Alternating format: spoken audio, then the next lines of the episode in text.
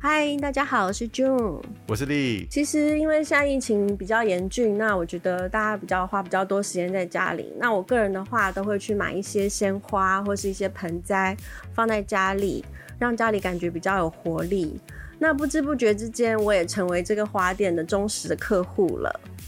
哎、欸，对呀、啊，哎、欸，你怎么那么厉害啊？今天我们刚好就是要讲怎么样保有你忠诚的客户。说到这个忠实的客户啊，哎、今天跟我们主题其实真的是也是蛮蛮蛮 match 的哈。我们是不是今天就来刚好就来聊一聊，就我们要如何保有这个忠实的客户，然后让客户能够持续下单？我觉得大家一定会有这个印象，就是说我们常会聊说一个公司或是一个像银行或是餐厅。它的产品，或是它的餐点，或是它的服务，有没有让我们觉得还会再想重复的去消费，重复的去购买它的产品？那我觉得这一块对于我们 B to B 的业务或行销都是非常重要的，因为呃，如果让忠实的客户他重复的下单，基本上你在维系这个客户所花的。人力，或是所花的心力，或者甚至你所呃投资的一些资源，相对起来都是 CP 值性价比性价性价比较高的。所以其实像这样子维系一群忠诚的客户，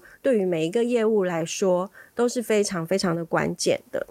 那我这边想要分享第一个要点，就是说我认为要能够让客户一直重复的去 repeat sales，就是重复的下单，一定是要先不断的去提升。你的所谓的 Q，也就是你的品质。那这个品质有可能是产品的品质，或是你提供的售后服务的品质，在这两端都一定要兼顾到。哎，对，丽，我记得你的公司你也是蛮多忠诚的客户哦，你是怎么去维系，然后再去放大他们的业绩的？对我们我们公司而言呢、啊，其实这些。老的客户啊，就是或者是所谓的这种忠实的客户啊，其实对我们来说，其实是最重要的。那我们其实通常会做几件事情啦，因为我们毕竟是呃行销活动的公司嘛，那我们。办完这个行销活动的时候啊，其实通常会比较克制化的去问问看他们，就是说我们这次的活动的体验是怎么样子，然后呃是不是日后有一些东西可以呃加强啊、改善啊，我们这次的服务。呃，我想这边有一个重点，其实就是每个客户其实都是一个独立的个体啦，那就是我们其实会比较避免就是用一套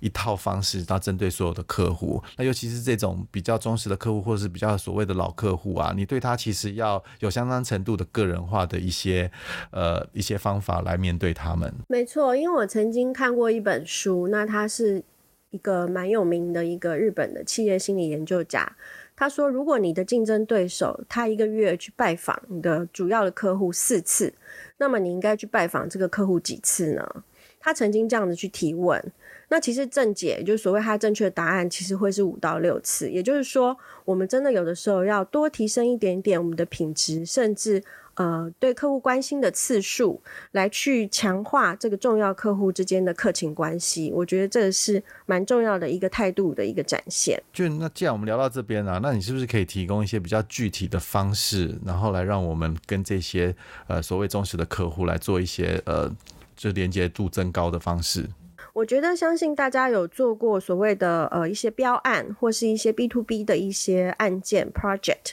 那都会知道说，其实诶，很多的标案或是很多的大型专案，它其实是有一些跟公司所谓的一个产品或是一个服务的方案，它是有相对应的。比如说我这个产品，它在新的年度里，它有些什么新的一些特殊的一些好处，或是一些特殊的一些可以帮助到客户更发挥他们呃在营运上的一些效能上的一些功能。其实这些东西是可以跟客户讨论，那去因应这样的一个好处，去编绘出一个预算。那这个也可以让你之前跟你下单过的重要客户，他继续在新的年度再编立预算，有可能在新的年度再跟你下单一次。那另外的话，就是一些所谓的优惠。那优惠的话，我相信大家有听呃也听过，常常听过所谓的旧换新。虽然旧换新的听起来像是一个比较比较算是一个蛮常用的手法，但是你不要忽略到旧换新的一个一个问题。因为我发现，比如说现在大家有常常家里有很多一些东西，比如像空气清净机之类的。那我相信有一些人他可能会需要旧换新，甚至有一些大的公司公司里也有商用的一些器材。那这些你都可以去 offer 一个旧换新的一些折扣，比如说他旧的呃提供给你，那你新的可以给他打七五折或是八五折。我相信这个都可以成为这些客户继续再跟你购买、重复的跟你下单的一个蛮好的诱因。对，我觉得这个其实我也蛮有感的，因为有时候我们呃在跟客户沟通的时候，有时候就是一个给客户的感觉啦，就是有时候你可能有一个不管你的报价，你可能会有一个老客户的一个特别的方案，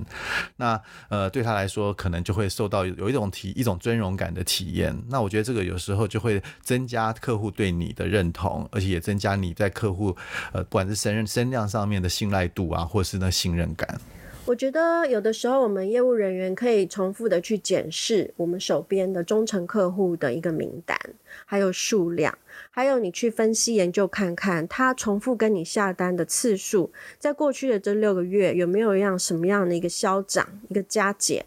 那从这边的分析，我觉得你可以去。呃，看看诶，怎么运用八十二十的法则，用个更好的杠杆的一个原则，去多花一点点的心力跟时间去经营这些忠诚的客户，让他重复下单的频率也更加的提升。我相信这个对你个人或是对公司的业绩都蛮有帮助的。